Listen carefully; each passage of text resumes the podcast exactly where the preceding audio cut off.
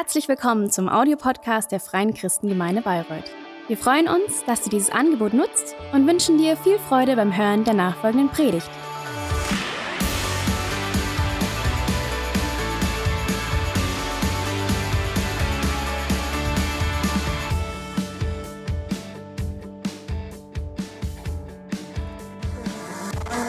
Schön, dass ihr da seid, auch zu Hause. Seid herzlich willkommen. Ja, wir sind äh, in einer Predigtserie, wie es hier schon steht, bete wie niemals zuvor. Das klingt ja sehr abenteuerlich. Da kann man sich sehr viel vorstellen, so ja, wie niemals zuvor. Ich weiß nicht, wie du sonst betest und äh, was du dir darunter vorstellst, wie man jetzt anders beten soll. Aber wir sind auf so einer Reise und wir ähm, haben uns schon unterschiedliche Dinge angeschaut, wie Gebet aussehen kann, was Gebet ausmacht.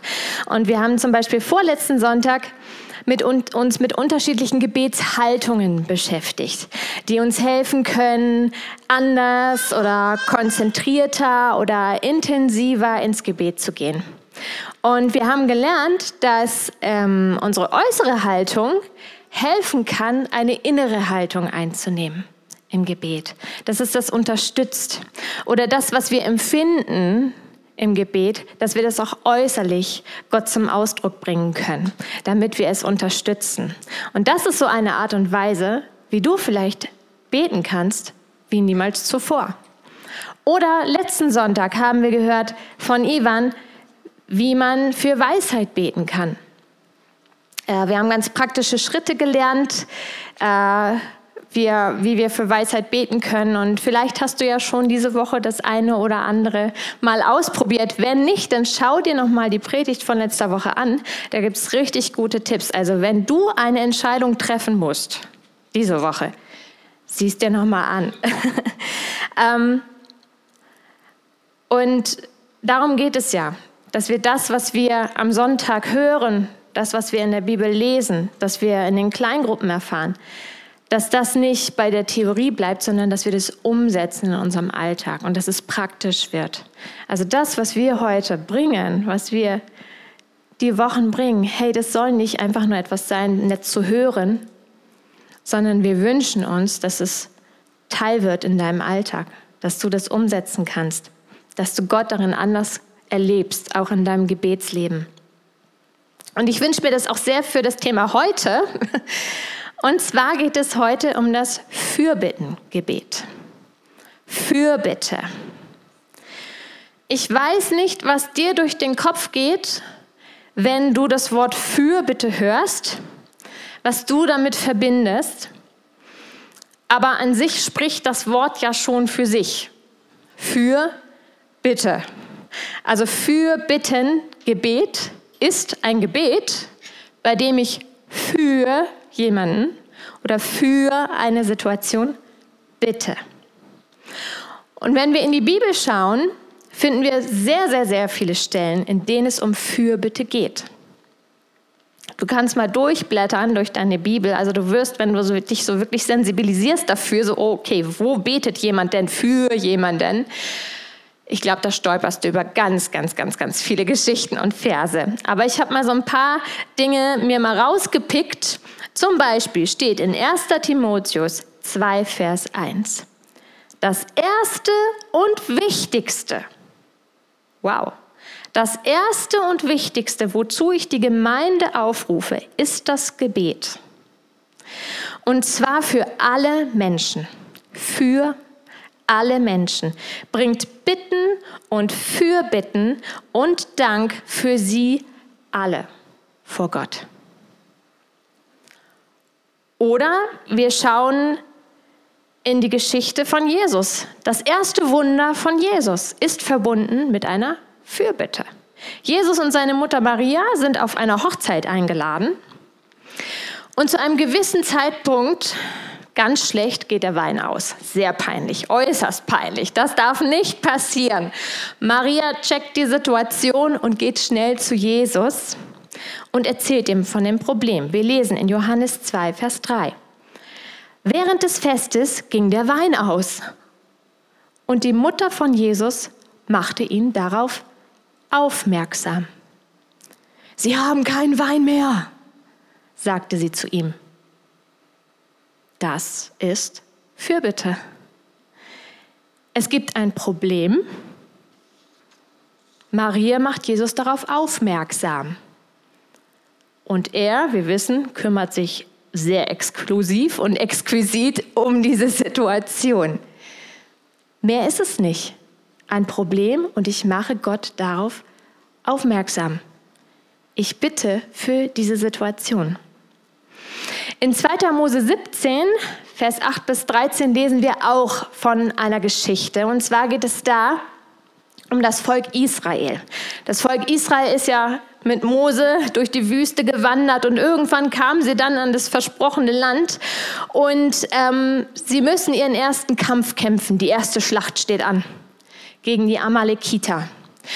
Und das Volk wird von Josua in diese Schlacht angeführt, während Mose auf einen Berg steigt und sich das Ganze betrachtet von oben. Aber er guckt nicht nur einfach zu, wie sich das Volk jetzt abkämpft. Nein, er betet. Und zwar mit erhobenen Händen. Er betet für das Volk. Und dann geschieht Folgendes. Solange er die Arme hochhält zum Gebet, siegen die Israeliten. Aber sobald er aufhört und die Arme fallen lässt, nimmt der Feind wieder die Kontrolle. Und dann hebt er wieder die Hände und Israel gewinnt. Das ist Fürbitte. Ich trete für jemanden bei Gott ein. Ich hebe jemanden in Gottes Gegenwart im Gebet. Ich unterstütze im Gebet. Wow, das klingt richtig gut, nicht wahr? Also ich meine, wer will das nicht mal erleben? Man steht im Stadion bei einem Fußballspiel und immer wenn du deine Arme hebst, schießt deine Mannschaft ein Tor. Das wäre doch, äh, also Kai würde sich freuen, glaube ich. Aber mal im Ernst. Ich weiß nicht, wie es mit dir mit der Fürbitte geht, wenn du so dieses Wort hörst. Bei dir läuft das bestimmt alles ganz super. Bei dir läuft es bestimmt richtig gut. Aber ich musste sagen, ich habe in der Fürbitte sehr unterschiedliche Erfahrungen gemacht. Und ich würde dich gern mal so in ein paar Gedanken mit reinnehmen, die dir vielleicht ein bisschen bekannt vorkommen, aber vielleicht bin ich ja auch nur derjenige, der damit ein Problem hat. Also, zum Beispiel ist es so, ich bete für andere und dann ist es richtig super. Ich bete und wenig später, zack, ist die Gebetserhörung da. Und es passiert, dass Gott eingreift und das Wunder geschehen und wir denken so, yeah, super. Das ist coole Fürbitte. Aber ein anderes Mal bete ich und ich bete und ich bete und es kommt nichts. Kennst du das? Man sieht nichts, es verändert sich nichts und es wird vielleicht sogar noch schlimmer. Und dann sind wir enttäuscht. Und der gewünschte Gebetserfolg stellt sich nicht ein. Und beim nächsten Mal, wenn es um Fürbitte geht für eine Situation, dann werden wir schon mal ein bisschen zurückhaltender in der Erwartung. Dann werden wir etwas vorsichtiger in unseren Gebetsformulierungen. Ein anderer Punkt ist, wenn es um Fürbitte geht, fällt es mir manchmal total leicht für eine Person zu beten. Super easy. Die Person ist sympathisch, alles klar, ich weiß, worum es geht. Ja, yeah, das interessiert mich. Also, let's pray. Aber manchmal ist das Thema so zäh. Und ich weiß überhaupt nicht so, oh ja, jetzt soll ich dafür beten, aber pff, mir fällt gar nichts ein. Ich weiß nicht, was ich sagen soll. Und dann gibt es ja manchmal so Themen bei so Gebetstagen, da kann ich persönlich echt nicht viel mit anfangen. Ich erinnere mich noch so an die Allianz Gebetswochen als Jugendliche. Und ich sage, ja, komm, heute Abend beten wir für unsere Politiker. Ich kenne mich nicht aus, ich weiß nicht, was da los ist, es interessiert mich ehrlich gesagt auch gar nicht. Also ich bleibe dann heute Abend mal zu Hause. Ich, das, ich kann da sowieso nichts zu beitragen. Also das sollen mal lieber die Experten machen, die sich damit auskennen, was da, was da so läuft. Und nachher sage ich noch was Falsches und dann, ach, das ist dann ja richtig peinlich. Also ich bleibe mal weg. Aber dann kommt das schlechte Gewissen ganz schnell. Oh, aber eigentlich müsste ich doch. Und dann kommt dieser Gedanke, naja, aber die anderen kommen ja auch nicht. Hast du gesehen, wie viele Leute gestern Abend da waren? Vielleicht müsste man einfach mal die Themen ändern, dann kommen auch mehr. Hm. Und manchmal gibt es so Situationen, da kommt, überkommt es einen so. Dann sagt man, oh, wir müssen mehr beten. Wir müssen mehr beten dann läuft das alles viel besser. Wir müssen mehr beten. Was meinen wir denn damit? Wir müssen mehr beten. Es klingt so ein bisschen wie, also wir müssen jetzt richtig hier Gott überzeugen. Wir müssen Gott überreden. Wir müssen mehr beten. Dann kapiert das auch mal, was wir meinen. Und manchmal geht es mir so, dass ich mich absolut unfähig halte unwürdig, nicht heilig genug, geistlich nicht reif genug. Ja, der Pastor, der macht das beruflich, der kann das, der hat das gelernt, der hat das studiert, das läuft. Ja, das Gebetsteam hier, die sind gesalbt, da läuft es richtig ab. Mein Kleingruppenleiter, da schnackelt's, wenn der heute, heute Abend betet, oh meine Güte. Aber ich, ich habe die Worte nicht. Und dann schiebe ich so ein stümperhaftes Gebet raus und so, oh, naja, das wird Gott nicht so wirklich überzeugen. Ich stotter mir einen zurecht. Und dann stelle ich mir vor, wie Gott im Himmel sitzt und sagt so, naja, ja, sie hat sich ja redlich bemüht. Okay, winken wir sie durch. Diesmal geht's noch, aber beim nächsten Mal ein bisschen charismatischer bitte. Unterhalte mich mal. Und in anderen Situationen habe ich das Gefühl, ich weiß nicht warum, aber ich habe so das Gefühl, dass wir manchmal in der Gefahr sind, aus unserem Gebetstreffen so eine Art Brainstorming für Gott zu machen. Also äh, als wüsste er nicht, was zu tun ist. So nach dem Motto so, ah Gott, da ist ein Problem. Oh, oh, tatsächlich. Oh, das habe ich gar nicht mitbekommen. Gut, dass du es sagst. Also, ähm, kommt mal alle zusammen? Gibt es Vorschläge? Hat irgendwer eine Idee, was ich tun kann? Aber ernsthaft, Gott braucht doch nicht meinen Vorschlag. Gott ist doch nicht abhängig von meinem Gebet, oder? Er ist doch souverän. Und er handelt doch, ob ich bete oder nicht. Oder doch?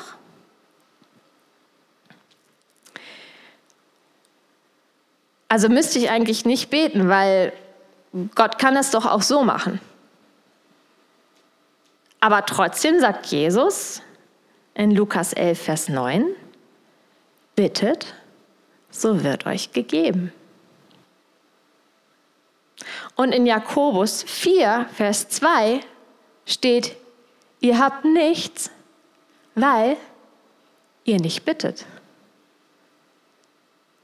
Also anscheinend ist es Gott dann schon wichtig, dass wir im Gebet zu ihm kommen. Warum? Warum sollten wir bitten? Und vielleicht sollten wir uns noch mal kurz bewusst machen, was Gebet eigentlich ist beziehungsweise was es nicht ist. Und dann kommen wir eventuell darauf, warum Fürbitte so wichtig ist. Warum es wichtig ist, für andere Menschen, für andere Situationen im Gebet einzustehen. Also was ist Gebet? Gebet ist Gespräch mit Gott. Und ich baue im Gebet Beziehungen mit ihm. Das heißt, ich bin vollkommen echt bei ihm.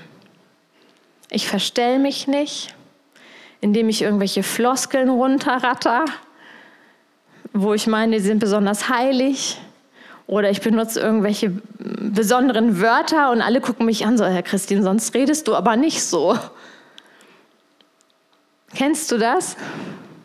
Dass man so anfängt runter zu plappern. Jesus kennt das auch.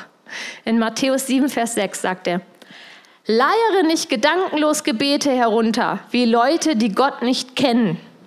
Sie meinen, sie würden bei Gott etwas erreichen, wenn sie nur viele Worte machen.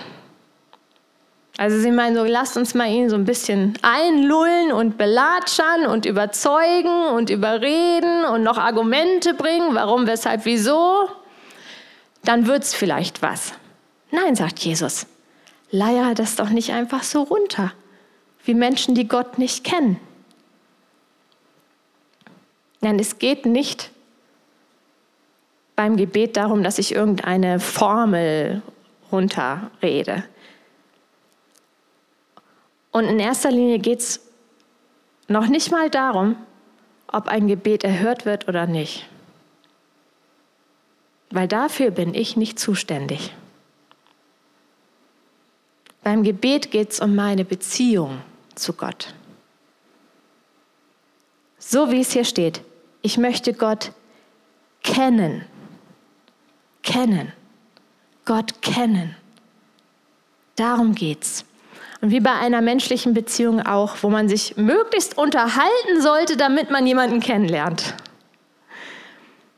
Ich erinnere mich, als Kai und ich uns kennengelernt haben, wir waren ziemlich weit, Kilometer weit entfernt. Wir haben telefoniert und telefoniert und telefoniert und wir haben uns kennengelernt. Und so unterhalte ich mich auch mit Gott. Gebet ist Beziehungspflege. In einer Unterhaltung mit Gott teile ich mein Herz mit. Ich erzähle ihm, wie ich fühle, wie es mir geht. Ich bringe meine Fragen, meinen Dank, mein Lob. Ich drücke aus, wie sehr ich Gott liebe.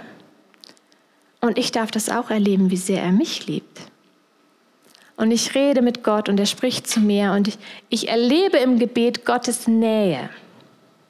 Ich lerne ihn immer mehr kennen und das Gebet wird persönlich. Und im Austausch mit Gott baut sich eine, ja, so eine Art Intimität auf. Und ich erlebe eine Nähe zu meinem Vater und ich fange an, ihn kennenzulernen. Ich erkenne ihn. Und ich erkenne mich. Und in dieser Intimität mit dem Vater, mit dem, im Himmel, bekomme ich eine Identität zugesprochen. Gott spricht mir eine Identität zu. Du gehörst zu mir. Du bist mein Kind. Ich habe dich gewollt. Du bist geliebt, gerecht gemacht durch Jesus. Und ich habe dich berufen. Berufen, Jesus nachzufolgen. Mit ihm an deiner Seite auf der Erde einen Unterschied zu machen. Also ich bekomme eine Identität als Kind Gottes zugesprochen im Gebet, weil ich mit dem Herz mit Gott so verbunden bin. Und er gibt mir einen Auftrag, mit Jesus hier gemeinsam zu wirken. Durch seine Kraft auf sein Wort hin und in seinem Namen. In seinem Namen. Das heißt, Gott gibt mir Autorität. Das bedeutet, mit meiner Identität, dass ich ein Kind Gottes bin, gibt mir Gott auch Autorität. Und ich kann in dieser Autorität auf der Erde hier in Fürbitte gehen, wenn ich für Menschen und Situationen bete. Und ich darf seinen Namen, in seinem Namen beten. Und ich darf mich auf Jesus berufen, denn in seinem Namen ist Kraft, nicht in meiner. Er ist entscheidend, seine Kraft ist entscheidend, nicht mein Gebet, wie ich das formuliere. Ich spreche mein Gebet nicht aus mir heraus, sondern im Einklang mit dem Willen des Vaters. Denn es ist so, wenn ich immer, wenn ich im Gebet immer mehr in eine tiefere Beziehung zu Gott komme, wenn ich mich immer mehr an sein Herz annäher, dann wird, werde ich irgendwann vollkommen nebensächlich. Dann geht mein Egoismus beiseite. Und es ist mir plötzlich nicht mehr nur wichtig, wie, also wie ich mich mitteile, wie es mir geht, was bei mir los ist, wie ich mich fühle, sondern in einer Beziehung gibt es ja zwei Seiten. Es gibt mich und Gott. Und so merke ich, je tiefer diese Beziehung wächst, dass es mir immer wichtiger wird, auch zu hören, was Gott denn denkt, was Jesus auf seinem Herzen hat. Dann frage ich Jesus, was ist dir denn wichtig? Jetzt geht es nicht mehr um mich, sondern was ist dir denn wichtig? Was denkst du denn über diese Person? Was denkst du denn für diese Situation? Und plötzlich merke ich, wie das, was Jesus wichtig ist, mir auch wichtig wird. Vielleicht habe ich mich vorher überhaupt nicht dafür interessiert, aber in dieser Beziehung mit Jesus merke ich so, oh, sein Herzschlag wird mein Herzschlag. Sein Interesse wird mein Interesse. Und ich beginne zu fragen, Gott, was ist denn dein Wille? Nicht mehr mein Wille, was ist dein Wille? Und ich möchte mich damit eins machen. Dein Wille geschehe, wie im Himmel, so auf Erden. Wusstest du, dass Jesus der Fürbitter schlechthin ist? Jesus ist der Fürbitter. Wusstest du, dass er für dich bittet? Jetzt in diesem Moment steht Jesus vor dem Vater und bittet für dich. Wir lesen das in Hebräer 7 ab Vers 24. Da steht, Christus aber lebt in alle Ewigkeit. Sein Priesteramt wird nie von einem anderen eingenommen. Und weil Jesus Christus ewig lebt und für uns bei Gott eintritt, wird er auch alle endgültig retten, die durch ihn zu Gott kommen. Wie krass ist das denn, sich vorzustellen, dass Jesus gerade vor dem Thron Gottes steht und für dich bittet. Und wenn niemand anderes für dich betet, Jesus tut's. Jesus tut's. Johannes 17 ab Vers 20. Da sagt Jesus, ich bitte aber nicht nur für sie, also er meint die Jünger, sondern für alle, die durch ihre Worte von mir hören werden und an mich glauben. Sie alle sollen eins sein, genauso wie du, Vater, mit mir eins bist. So wie du mit mir in mir bist und ich in dir, sollen auch sie in uns fest miteinander verbunden sein. Dann wird die Welt glauben, dass du mich gesandt hast. Jesus ist ein Fürbitter.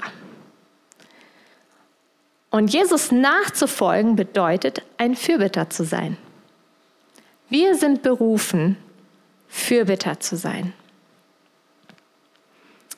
Denn denke mal an, Gott ist diese Welt nicht egal. Und er fühlt mit, er fühlt mit dieser Welt. Er fühlt mit deiner Situation, er fühlt mit deinem Nachbarn, er fühlt mit der Person gegenüber. Er fühlt die Situation am Arbeitsplatz und er hat eine Meinung dazu. Und er teilt gerne seine Autorität mit dir, wenn du dich damit eins machst, mit seinem Willen. Jesus gibt uns in Johannes 15, Vers 7 eine Verheißung. Da sagt er nämlich, wenn ihr in mir bleibt und meine Worte in euch bleiben, könnt ihr bitten, um was ihr wollt. Eure Bitte wird erfüllt werden. Wow, nochmal. Wenn ihr in mir bleibt und meine Worte in euch bleiben, könnt ihr bitten, um was ihr wollt. Eure Bitte wird erfüllt werden. Wenn ihr in mir bleibt und meine Worte in euch, das heißt, wenn wir ganz nah beieinander sind, Herz an Herz, wenn ihr darin übereinstimmt, was mein Wille ist, wenn euch es wichtig ist, was ich denke, wenn das euer Herzschlag ist, wenn da Intimität zwischen uns ist.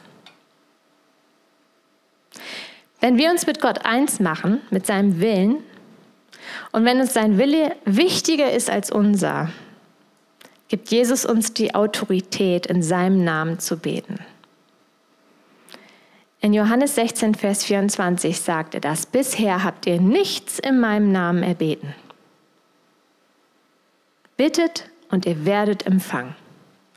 Dann wird eure Freude vollkommen sein. In seinem Namen liegt Kraft. In seinem Namen ist Autorität. Aber trotzdem, Gott ist kein Automat. Und es kann genauso passieren, dass wir beten, aber nichts geschieht. Und wir denken, Gott greift hier gar nicht ein. Vielleicht fühlt er für uns, greift er vielleicht für uns gefühlt nicht ein. Vielleicht ist das, was wir erwarten, nicht das, was wir sehen. Vielleicht kommt das erst später. Gott sagt, alles hat seine Zeit und Gott kommt nie zu spät. Vielleicht haben wir eine Vorstellung, wann er denn kommen sollte. Aber wenn wir uns eins machen mit seinem Willen, mit seinem Herzschlag, mit seinen Gedanken, dann sagen wir, es ist okay ich gebe es dir. Du bist souverän. Und es kann sein, dass wir manche Sachen nicht verstehen. Dass wir Dinge nicht nachvollziehen können. Dass, dass Dinge passieren, die. Da fehlen uns einfach die Worte. Aber das dürfen wir so stehen lassen. Das dürfen wir so stehen lassen. Aber trotzdem soll uns das nicht davon abhalten, weiter zu beten. Nur weil wir da Fragen haben oder es nicht so eingetreten ist, wie wir dachten. Hör nicht auf zu beten. Hör nicht auf zu beten, denn wir wissen doch, Gott ist ein guter Vater. Er liebt uns. Er hat alles in der Hand und er weiß mehr als du und ich. Und wir können ihm 100 Prozent in allem vertrauen. In allem. Und es geht bei Fürbitte nicht zuerst um die Erhöhung einer Erfolgsquote. Ah, jetzt weiß ich, wie ich beten soll, also dann gucke ich auch mal, was bei hinten rauskommt. Nein, es geht in allererster Linie nicht darum, wie viele Gebete jetzt von dir erhört werden oder nicht. Das, worum es zuallererst geht im Gebet, ist unsere Beziehung zu Jesus unsere Beziehung zu Jesus. Und was ich noch, worum es noch geht, was noch geschieht im Fürbittengebet, ist, dass sich meine Beziehung zu meinen Mitmenschen verändert. Wenn ich für jemand anderen bete, drehe ich mich nicht mehr um mich. Ich trete zurück und ich konzentriere mich auf andere. Mein Herz wird weicher und ich merke, oh, meine Liebe wird größer. Und ich kann sogar dem anderen dienen. Und dann bekommt eine Aussage von Jesus wie, betet für eure Feinde. Bekommt eine ganz andere Qualität, oder? Bete für deine Feinde. Segne sie. Das tut nicht nur deinen Feinden gut, sondern auch dir. So, das soweit zur Gebet und Fürbittengebet in der Theorie. Aber wie sieht es denn jetzt ganz praktisch aus? Was kann ich denn jetzt machen? Wie bete ich für jemanden, für eine Situation und wie gehe ich vor? Fakten. So, Vorschlag Nummer eins, frage Gott.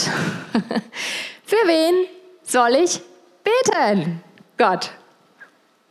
Und dann nimmst du dir Zeit. Nicht gleich, oh, kam nichts, sondern nimm dir Zeit. Höre zu. Frage Gott, für wen soll ich beten? Was kommt dir in den Sinn? Wofür sollst du beten? Was ist im Einklang mit Gottes Willen? Für wen willst du in der Fürbitte vor Gott einstehen? Ein paar Beispiele. Das können Menschen sein, die sich sorgen. Das können Menschen sein, die noch nicht, noch nicht an Gott glauben. Du kannst für unsere Kirche beten, für die Leiterschaft. Du kannst für deine Familie oder für eine andere Familie beten, für Kranke, deine Arbeit, die Schule, Politik, verfolgte Christen. Es ist so, so, so wichtig, dass wir beten. Einige machen das so, dass sie sagen, okay, ich schaue abends die Nachrichten und dann schreibe ich mir alles auf, was ist passiert. Dann mache ich den Fernseher aus und dann wird gebetet. Ganz konkret. Karl Barth hat mal gesagt, wie man beten soll, das steht in der Bibel. Und was man beten soll, das steht in der Zeitung. Also ganz konkret darfst du beten. Du kannst eine Fürbittenliste erstellen, wo du Gebetsanliegen aufschreibst, die du immer wieder durchbetest. Das hat einen Vorteil, du vergisst nichts und du kannst abhaken. Ah, er hört, er hört, eingetreten, aha, da ist noch nicht so weit, da muss ich dranbleiben, weiter beten. Und mit der Zeit entsteht eine ganze Sammlung davon, was Gott getan hat. Und das motiviert. Weil du sagst, yes, ich bleib dran. Und gerade da, wo sich noch nichts getan hat, ich habe den Glauben, dass da auch Gott eingreifen wird. Ich halte fest, ich gehe weiter. Ich gebe nicht gleich auf. Ein weiterer Tipp ist, und das gerade wenn man so ein bisschen in Gefahr ist aufzugeben, bete mit anderen zusammen.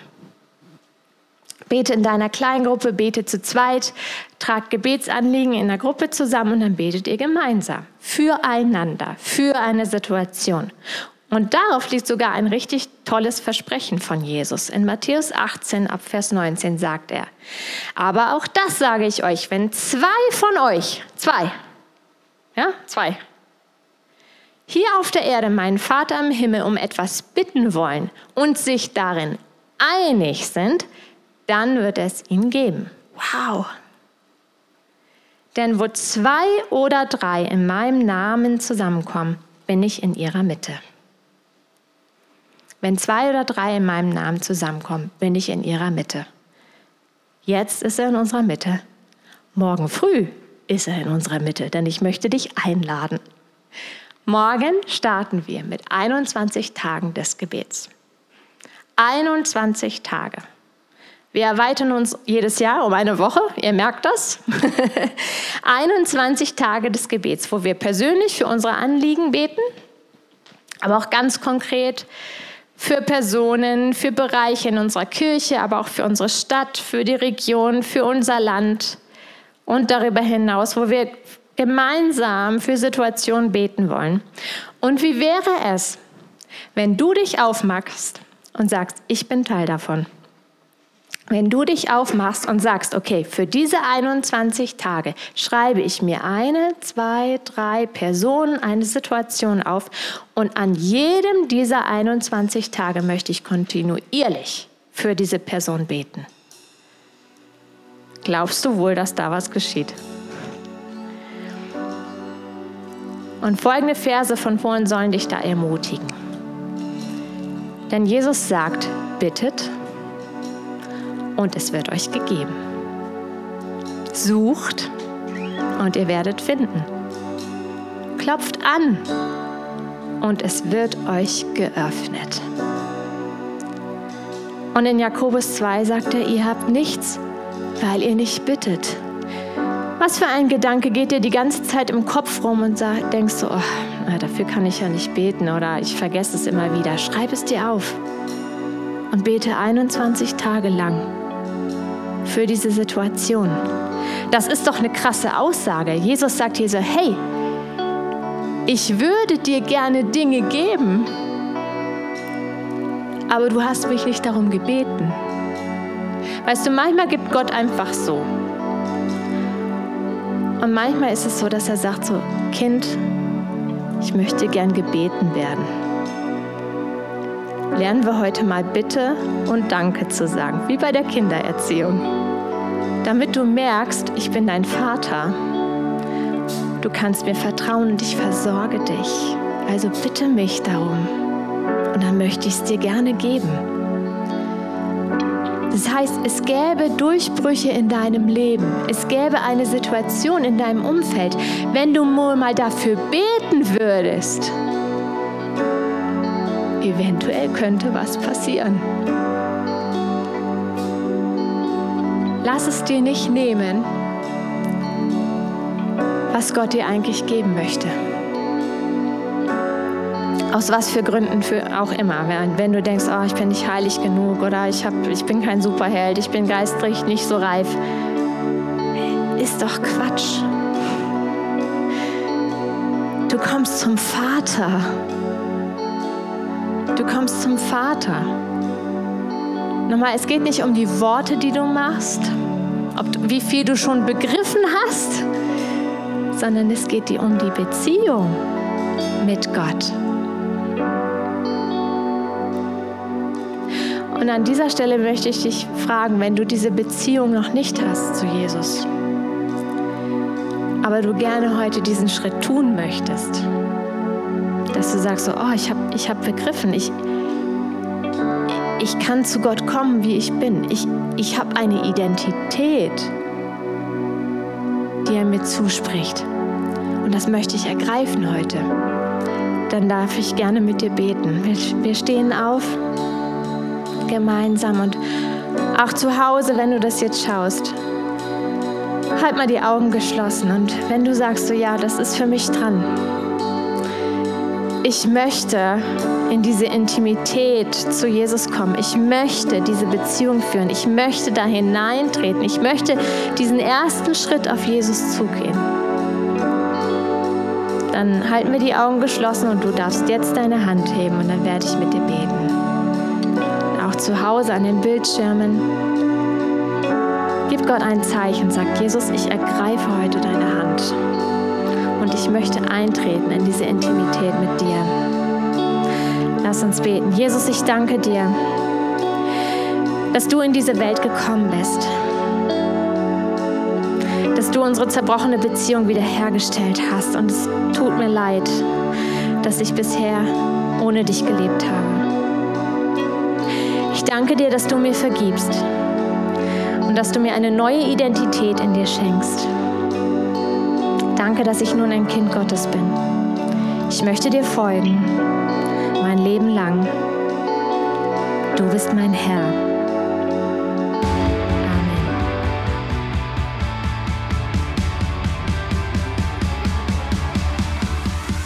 Hat dir die Predigt gefallen? Gerne kannst du sie mit Freunden teilen oder uns einen kurzen Kommentar hinterlassen. Noch mehr würden wir uns aber freuen, dich persönlich kennenzulernen. Du bist herzlich eingeladen, einen unserer Gottesdienste am Sonntag zu besuchen. Alle Infos findest du unter www.fcg-bayreuth.de. Dort kannst du uns auch eine persönliche Nachricht schreiben, wenn du mehr über ein Leben mit Jesus erfahren möchtest oder andere Fragen zum christlichen Glauben hast. Bis zum nächsten Mal. Ade!